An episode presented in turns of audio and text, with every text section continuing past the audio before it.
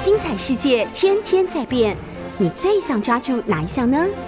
跟着我们不出门也能探索天下事，欢迎收听《世界一把抓》。各位听众朋友，大家早！非常欢迎您收听 News 九八九八新闻台。您现在所收听的节目是《世界一把抓》，我是杨照。今天要跟大家谈的是，我不知道多少人有看到这样的一条，嗯，不知道应该说是大还是小的新闻，看你用什么样的角度来看。那就是这个立委王婉瑜呢，他质询说，在今年的国庆庆典上面，我们的叫做国庆庆典筹备委员会发了文给五大这个唱片公司，要求这些唱片公司呢，他们考虑无偿。也就是不收版权费来提供他们底下所属的这些歌曲作品当中的歌词跟歌曲。好了，那王婉瑜当然他最重要要质疑的，这就是呃庆筹会他们其实在国庆日的这个庆典的安排上面，有说老实话还蛮多的，还蛮充裕的预算。加上从总统府，然后再加上内政部呢，一共编了五千多万的预算。当然，这我们也稍稍知道一下，政府怎么样花我们的钱。就是这个国庆的典礼呢，大概这一天当中，就这个典礼就是跟总统府直接有关的，大概就要花掉五千多万。好了，那所以他就质疑说，这种版权费，你真的这样付起来，顶多大概呃，依照他的说法，好了，我们看唱片公司的说法，一万块钱吧。那你有五千多万的预算，你为什么还要特别去行文叫这些唱片公司放弃版权的这个费用呢？这当然不是钱的问题了，那这就牵涉到两方面非常不一样的看法、不一样的观点。那我再说一次，这个新闻到底重不重要？那看你从什么样的角度来看。单纯如果我们是从钱的角度上来看的话，显然这个王婉瑜代表这个唱片产业啦、音乐产业，然后呢要求的。也不是钱，而是对他们来说，这到底你到底尊不尊重？你到底尊不尊重？或者你到底重不重视音乐产业？不过呢，我还更强调，或我更重视其他几件非常重要的事情。第一个呢，有那也就是这这里反映出来一个，真的是呃我们的官方的一种态度，一种立场。我们我们等一下再来讲说庆筹会后来如何用公文来回应这件事情。我们先看这基本的心态，当然他们觉得自己没有错，因为我想最重要的他们的一个 rationale，他们的一个这个合理化做自己行为的出发点，那就是能省则省。但是我希望大家注意到说，好，我们在公家的这个费用上面，在预算上面能省则省。这不能说是一件错的事情，但是呢，它就必然牵涉到很多很复杂的决定。一个呢，就叫做能省则省，它的标准到底是什么？例如说，庆筹会它有五千多万的这个预算，那我们看非常明显的。在动用、在使用这些五千多万预算的时候，我猜青筹会他们也觉得很委屈，他们觉得说：“哎呀，我们只有五千多万，那我五千多万一定有很多很多的这个项目。”你个你就发现说，这里就反映出这就非常非常明确，就有了这样的一个标准的问题，也就意思说，当他们在想这些事情、安排这些事情的时候，青筹会很了解，有些钱就是不能省，或者他们绝对不会要去省的。问题就来了，那那些不能省的钱是依照什么样的原则，依照什么样的原理？你觉得不能省？然后像这种音乐的版权费，不过就是好，我们就算这个稍微放宽一点，那你就算五万、十万，好不好？可是在这个占了不到百分之一的这个预算的项目里面呢，他们就认为这是能省则省，而其他百分之九十九这是不能省的，或者是不够用的。哎，这要好好的来算一下，或者是这应该要好好的来检讨一下。检讨第一个是说，我们的这种呃主主其事者，他们脑袋到底里面在心里面在想什么？然后他们如何认定？哦，这些预算有一些部分的预算是绝对不能动动不了的。例如说，在我们整个政府这个预算的分配跟运用上面，我们比如说这是不得已，这是没办法。但它不见得永远都是对的一件事情。在政府的预算里面，最明显的两大区分，一个呢就是一般经常的，这主要是人事费用，在经常的人事费用之外，另外有业务费用。那我们也就知道，当你有固定的预算的情况底下，这两者这两种预算呢，它会产生排挤效果。也就是有的时候为什么不能够随便砍预算？因为当你砍预算的时候，当你觉得可以省的时候，你以为说啊，我你你这个这个机构，你把你提出来这个项目的预算，如果你提出来是这个五千万，然后呢，我就这样立委有时候在审。在这个审查预算的时候，会用那种砍一定的比例的方式来做，比如说，哎呀，通通都打个八折吧，所以原来的五千万就变成四千万。你以为就这样就是省下了一千万，但你真的不知道这到底是怎么省的，因为相当常、经常、通常会发生的现象，那就是在这五千万当中，它非常有可能是三千两百万。叫做经常预算，这经常预算就包括了这个部门当中的人事预算啦，或者是一般的这个行政预算，这些你怎么砍它，它是砍不动。那换句话说，你用这种方式砍下来，本来编的预算是三千两百万的经常预算，再加上一千八百万的业务预算，那这业务开销，也就是说，真的要做这个事情，这些人他永远都在那里，就是这些人做这些事情。这些人就是领这些薪水，然后他们就是从他们的这个一般经常的日常的日常的这个所需要的所需要的物品当中，那这这些钱就是一定会花掉。那所以呢，本来是一千八百万的业务预算、业务费用，你这样一砍下来之后，它就剩下八百万。所以真正本来是一千八百万去做的事情，现在就只能够用八百万去做。这是在讲到预算，尤其在讲到怎么省预算的时候，我们第一个，我们一定要放在心上，一定要认识，一定要理解的。那如果说你从庆筹会的这个角度来看，他们也是哦，这里就是有一些经常预算是绝对动不了的。接下来呢，很可能有一些招标案，这些招标案的这个固定的、固定的这个底价、固定的费用也是不能动的。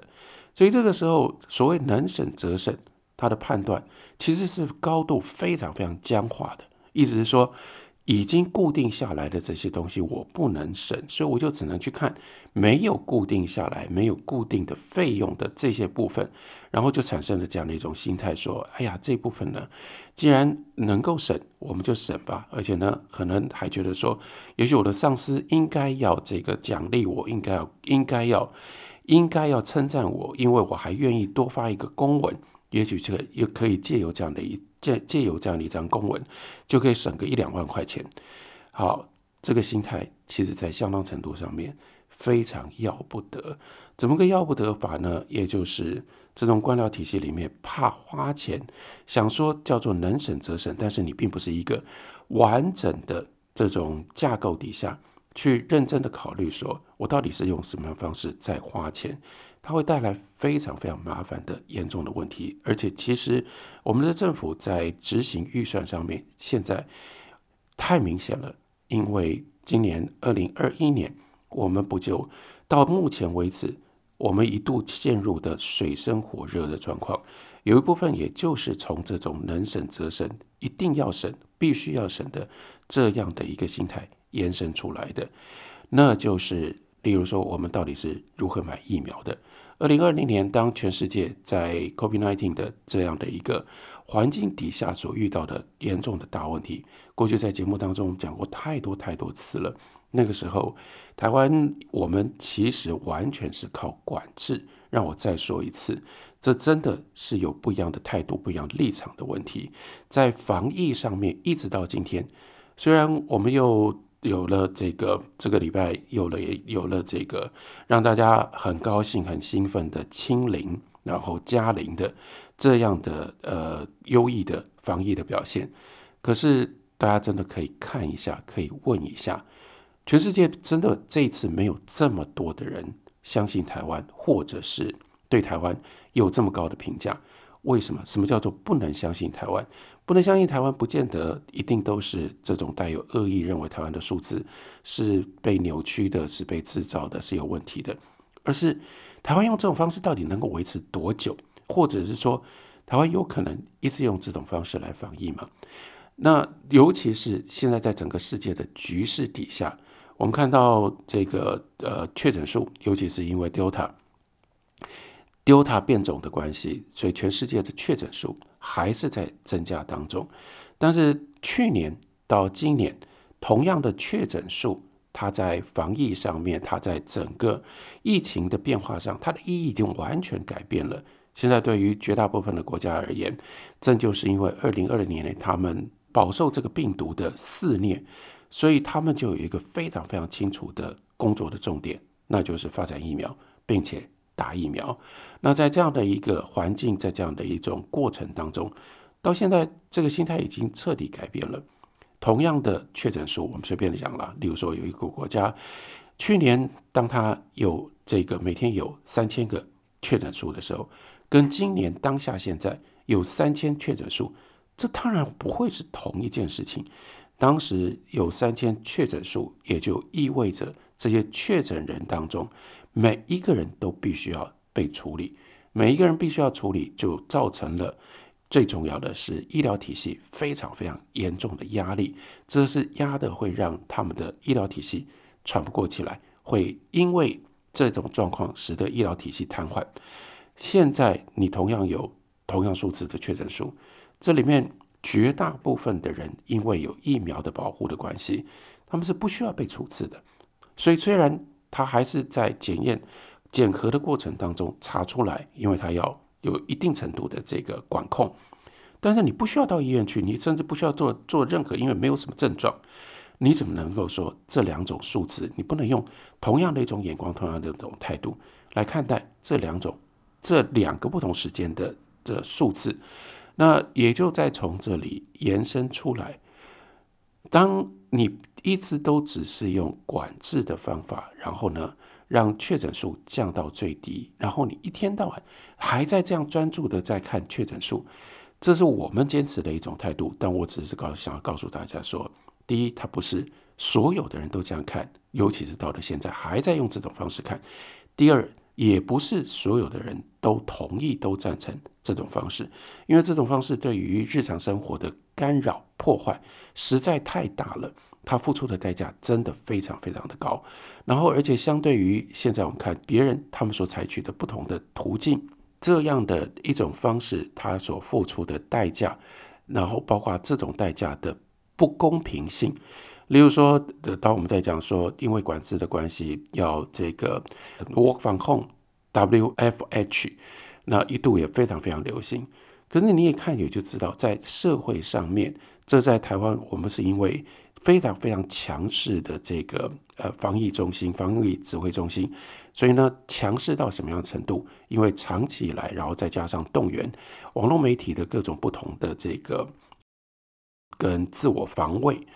所以我们不能质疑这件事情，但是什么叫做这个窝防控？窝防控有非常非常明显的不公平性，也就意味着有一些行业很容易安排，很容易做得到。例如说高科技产业，尤其是软体产业，像我所知道的这个呃台湾的大的防毒软体厂，一旦稍微有一点点风吹草动，他们立刻就可以把整栋大楼给封锁。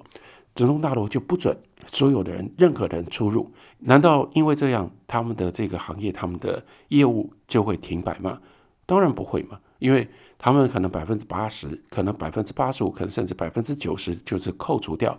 这个大楼的这个管理的警卫及这个外包的公司之外，几乎所有的人通通都可以在家工作。但是大家也知道嘛，这三个月来，例如说餐厅。你要如何在家工作？就算你想要在家工作，你不要忘了，像我们讲说这个外这个外送外送产业，在饮食上面它需要太多太多的配套，所以在这种状况底下，不一样的产业会受到不同程度的打击，而这个打击相当程度上面，你就必须说，它当然是不公平的，而这不公平是没得商量的，没得商量的意思是说。这个产业它会受到最重重大的打击，它却没有任何地方它可以去申诉。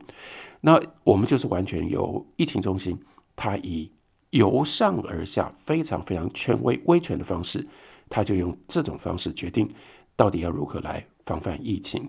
疫情用这种方式防范，那差别在哪里？差别就在于包括预算上面的使用。这是我们到今天在一年多的时间当中，仍然没有任何的一个政治上面的空间，让我们可以看清楚，让我们可以好好来检讨。检讨什么呢？例如说，我们讲说好多好多讯息，为什么我们的疫情指挥中心一直到今天？它是一个高度威权式的这种讨这种管理的单位的存在，因为它就是极度的不透明。我们在一再的讲，当时现在因为呃疫苗进来多了，比较多人能够打到疫苗，好了，大家慢慢就不在意了，慢慢也就忽略，慢慢也就遗忘了。但是我们不应该真的忘记了，一直到今天，疫情指挥中心从来没有告诉我们，当年当时。这个疫苗接种的顺序到底是如何定定出来的？还有在这个顺序当中所排列出来的，其可以放进到里面的人，这些人到底是谁？例如说，那个神秘的第二类，到今天为止仍然维持神秘。还有另外一件事情是，一直到今天，疫情指挥中心它如何运用它的预算？疫情指挥中心的预算是不透明的。疫情指挥中心的预算不透明，并不表示说，当我讲这个话的时候，我不是在怀疑，更不是我更不是要指控疫苗疫情指挥中心呢不当的使用他们的这个这个预算，或者是呃，我明确的知道有些什么样的新闻，有一些什么样的消息，有些什么管道，疫情指挥中心呢有在预算运用上的弊案，不是这样，我们讲的是原则。另外，从这个原则延伸出去，其实是我们已经看到了疫情指挥中心它运用预算的时候，它所制造的问题，什么样的问题呢？也就是当年在购买，当年去年了，在购买疫苗的时候，就是那样的一个，其实是被上纲了，摆到前头，得到了 priority，能省则省，或者是顾虑到说，哎呀，这些钱如果。如果用这种方式花了，会引来什么样的批评、什么样的攻击？把这一些其实跟疫情或者是控制疫情、跟处理疫情没有直接相关的摆到前面去，这才使得我们看到，在购买疫苗的过程当中，本来可以买一千万变成了五百万，本来可以更积极的去买更多的疫苗，但是都没有做。那你看。在官僚的执行上面的理由就是，如果你买了那么多的疫苗，当时的气氛，当时民众的感受，如果你买了这么多的疫疫苗，然后说啊，刚刚 A Z 刚刚进来的时候，甚至没有人没有多少人要打，但你也不要忘了，A Z 刚刚进来的时候，我们的疫情指挥中心，他在打疫苗的安排上面，他告诉我们的是什么？他告诉我们的是，因为疫苗进来的很少，除非你有特殊的理由，你需要出国的人。你才去这个特别登记打疫苗现在把这些东西都遗忘掉，或者把这些东西都摆在一边不看。现在回头是想说，哎呀，台湾人也没有那么想要打疫苗啊。所以那个时候你就好像回头证明了这件事情就是对的。呃，意思说，如果那个时候疫情中心用这种方式，用运用预算花了大钱去买了很多很多的疫苗。那这些疫苗，因为它有效期，然后等到进来了，有效期限快要到了，还没有人要打，到后来呢，甚至就必须把这些疫苗丢掉，那怎么得了？到时候这个民这个群情激愤，大家一定非常非常的生气，然后会攻击批评，这个用这种方式来运用预算，你看这不就是一个非常非常重大的变数吗？也就意味着能省则省。可是能省则省，我们付出了多高的代价？因为这样，我们就在那里挣扎。当五月疫情刚刚开始爆发的时候，疫苗在哪里？没有疫苗，找不到任何的疫苗。然后政府呢，因为在这个之前没有积极的去卡位去抢疫苗，这个时候就只能够仍然是用一种黑箱秘密的方式。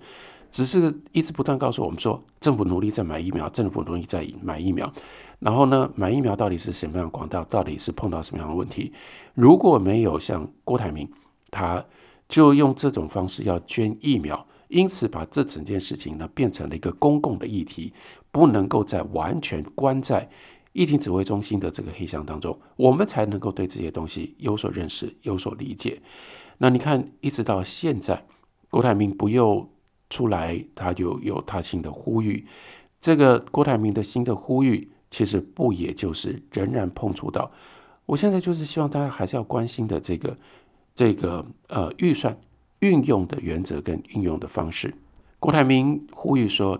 虽然我们现在在这样的一个情形底下，包括我们好像借由控制全社会的人的行为，因为大家比较愿意配合戴口罩啦，然后实名制啦，各式各样。我们好像对于疫情有了比较好的控制，但是我们不要因为这样轻忽，我们还是应该再多买一些疫苗。你看，这个就是郭台铭，因为他有了他自己这样子努力去争取、奔走为台湾找疫苗的这样的一个经验，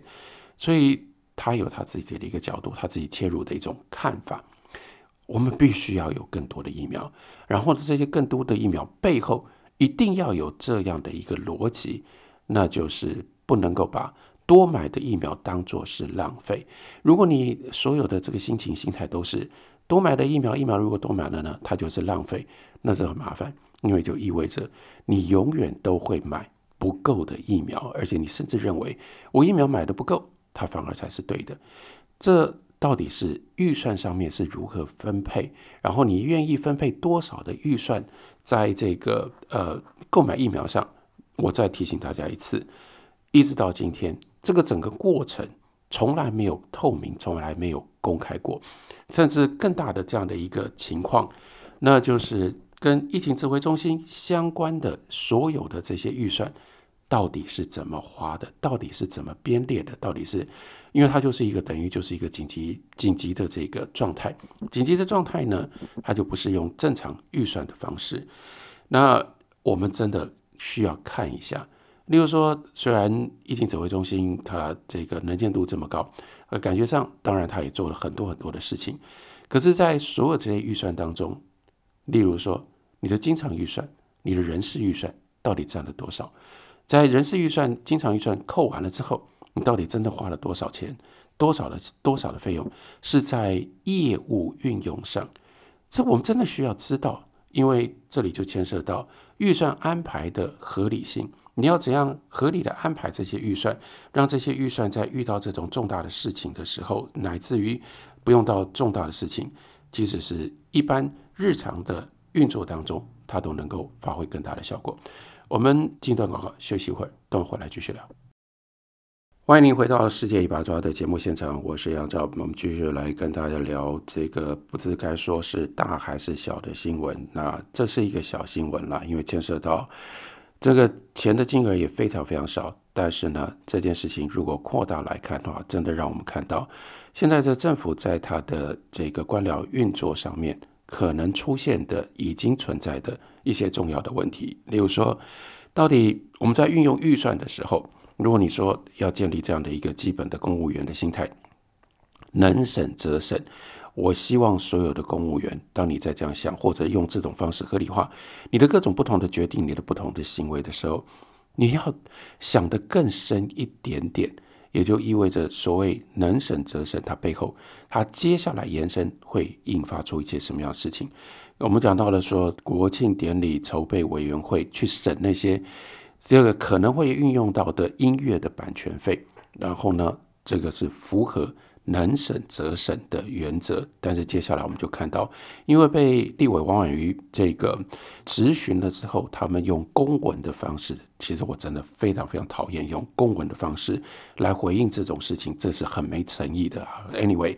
我们就只能够看到公文了。然后在公文当中，哎，人模人样的讲。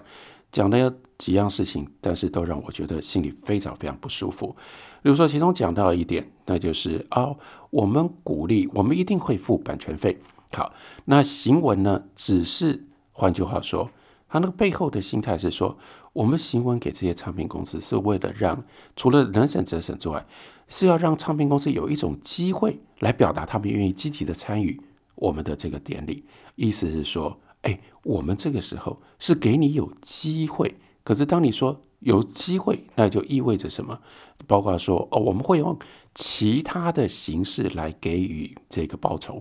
什么叫做其他的形式来给予报酬？好，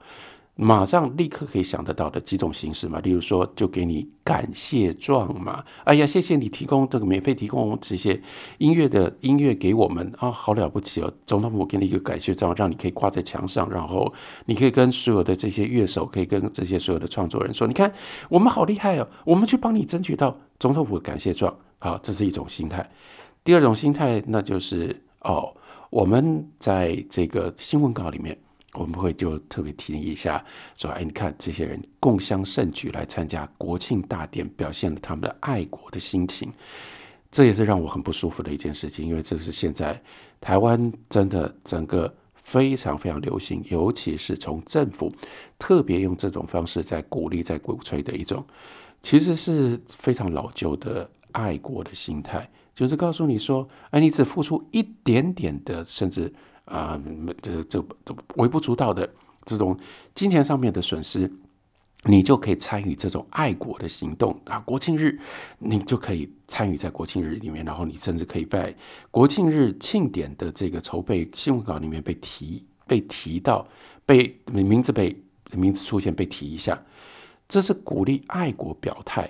鼓励爱国表态从来都不是一件好事。因为这就是民族主义，这就是在爱国主义的、在爱国的这种这个口号的号召底下，那让人们其实是放弃自己的权利，有的有的时候更重要的是放弃自己的独立的思考，而变成了具备有高度的集体性。但现在在台湾，这就变成了非常非常流行的一种心态。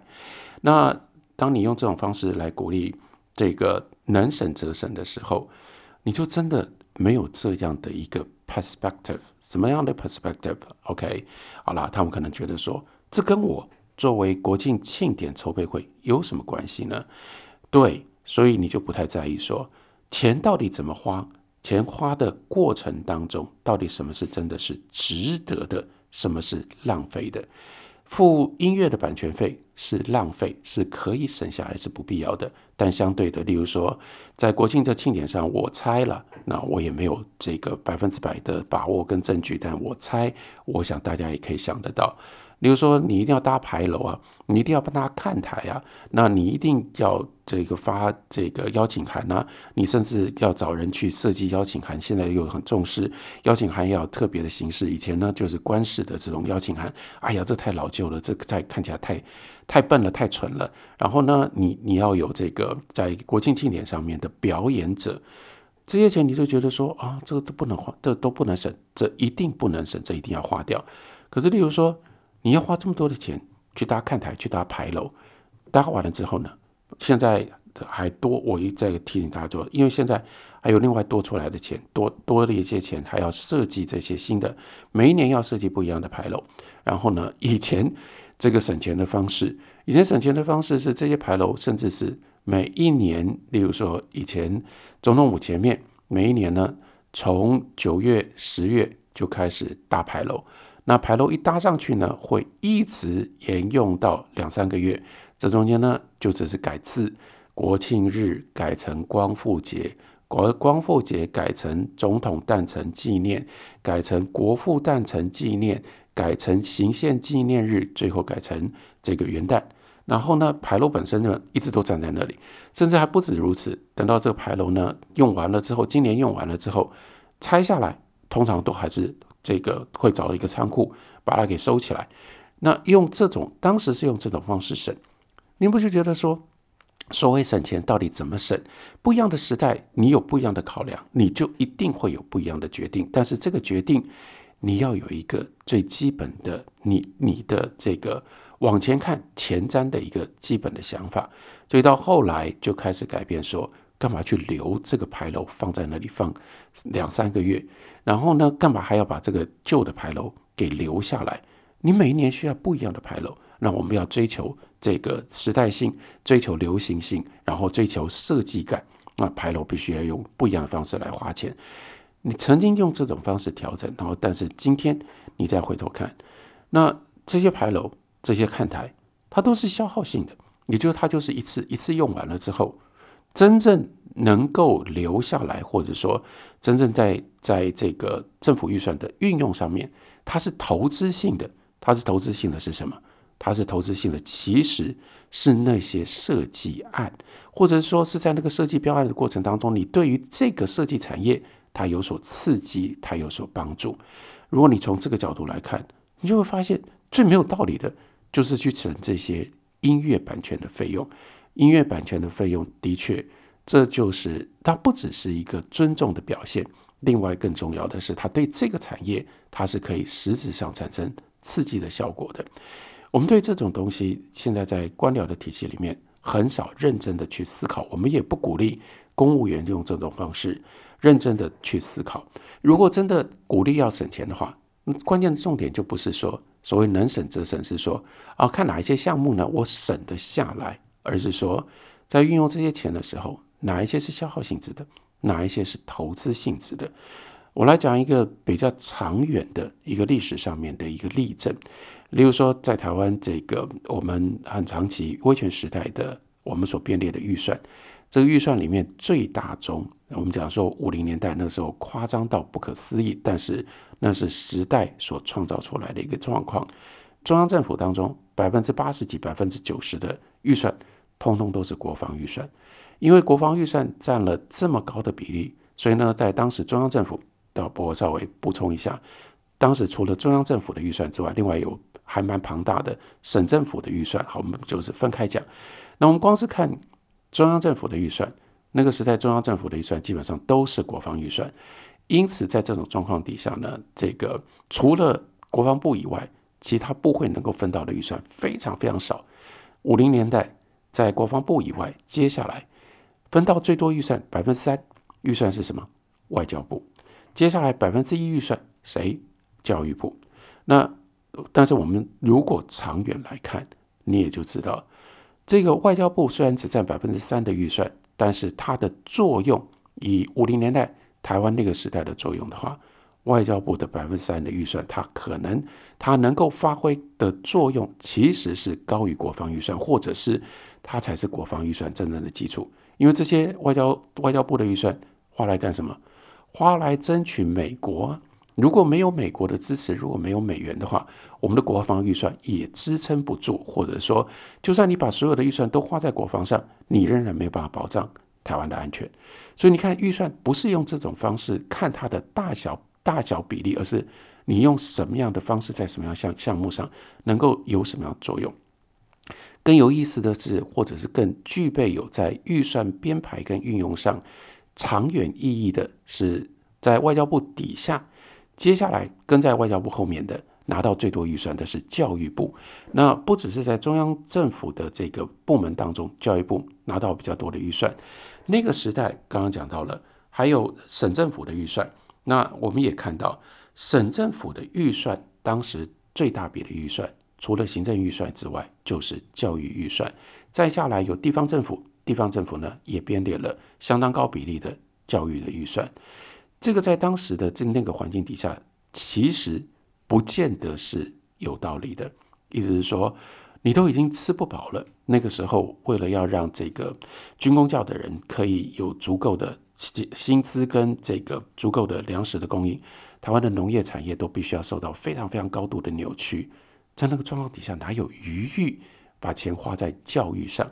可是因为社会观念、因为文化的这个价值的影响，那个时候呢，反而是上上下下花了相当多的钱在教育上。但是我们就必须说，你看国防预算，甚至包括跟国防预算如此如此密切关联的外交预算，在长远台湾历史的这个发展上，它的作用，它所产生的投资的效果。其实都远远不如我们的教育预算，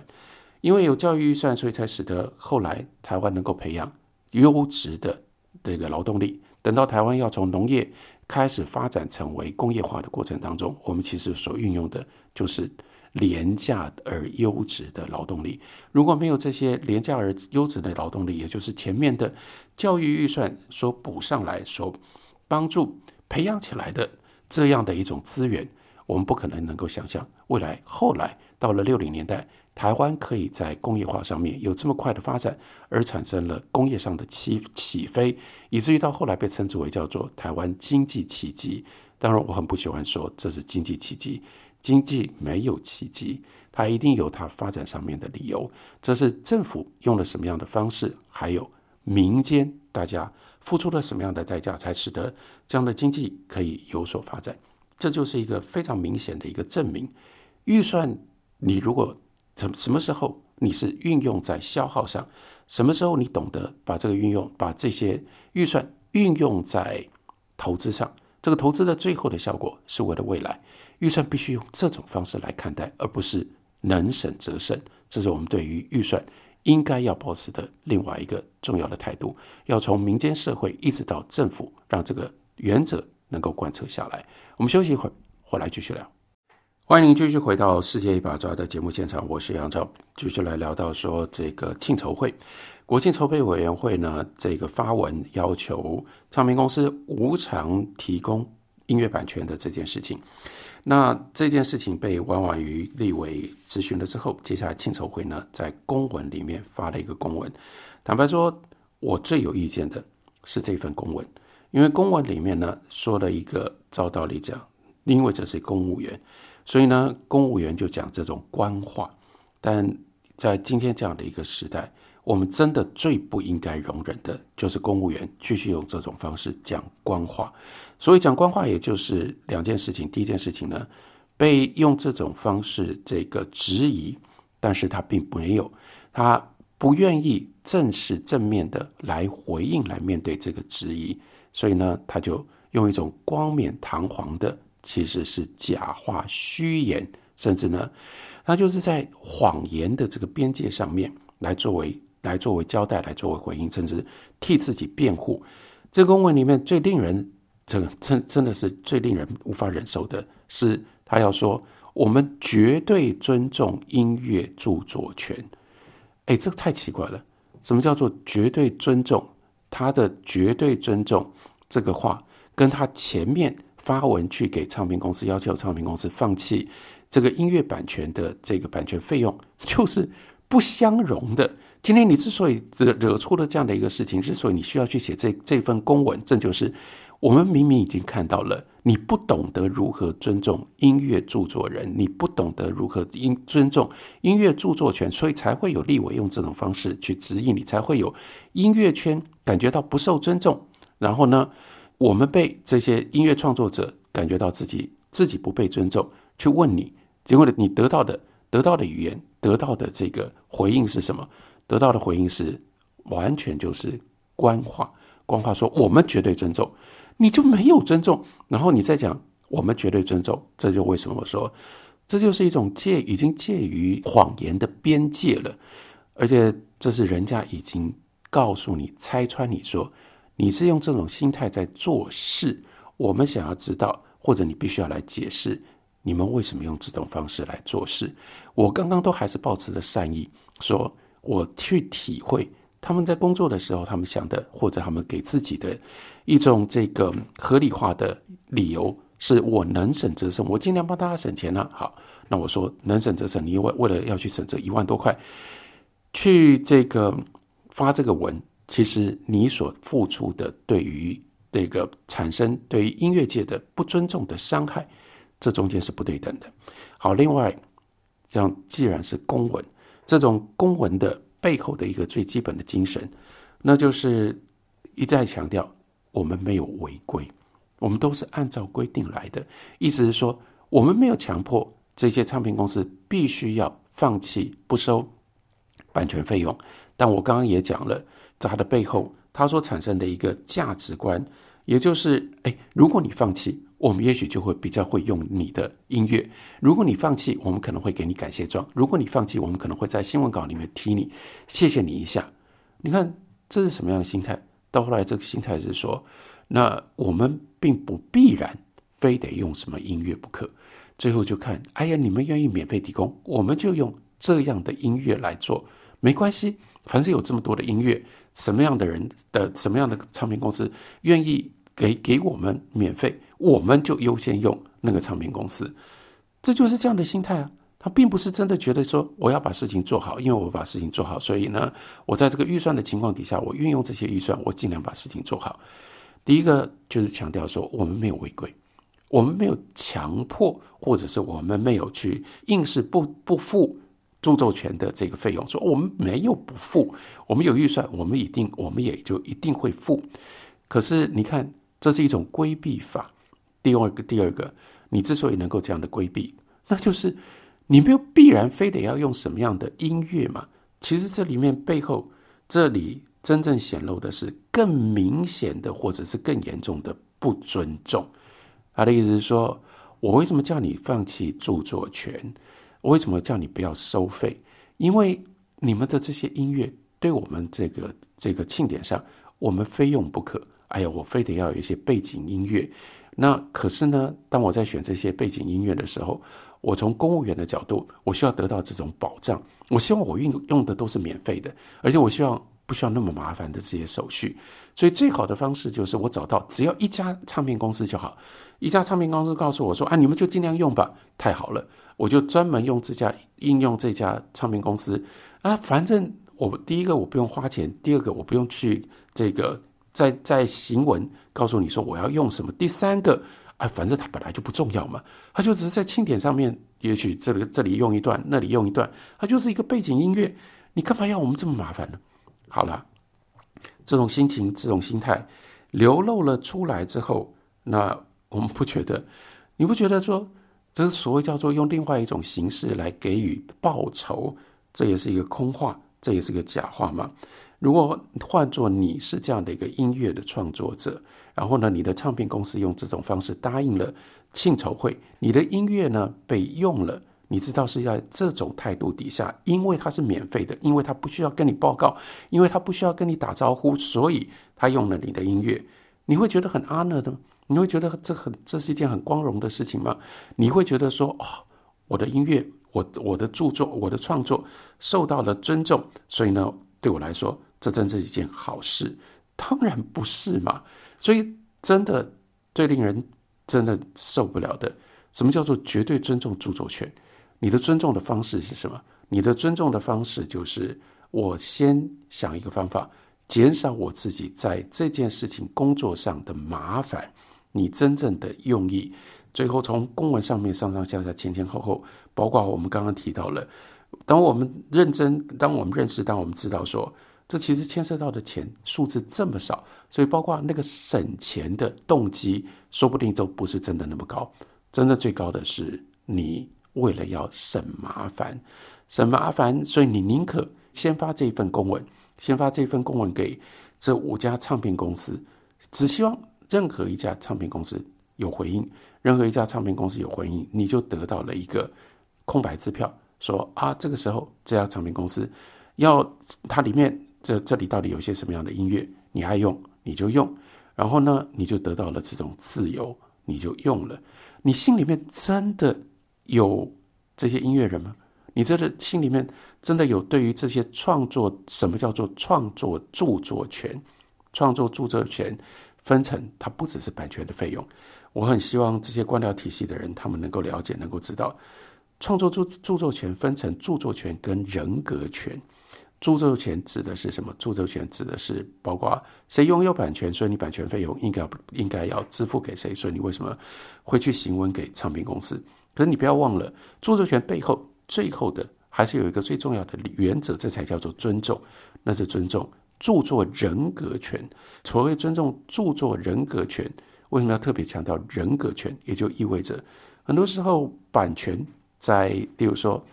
唱片公司的手里，但是呢，唱片公司也不能因为他有了版权，他就忽略创作者的人格权。这个人格权就要求，任何时候，例如说，唱片公司不能够随便改他拥有版权的作品。另外，唱片公司不能够。在这个运用这些音乐版权的时候，忽略了没有让著作人的名字挂在上面，这是人格权另外的一些重要的这个规定跟规范。那可是我们看庆筹会，他碰到他所反映出来心态最严重的问题，就是我很怀疑这个主骑士的人，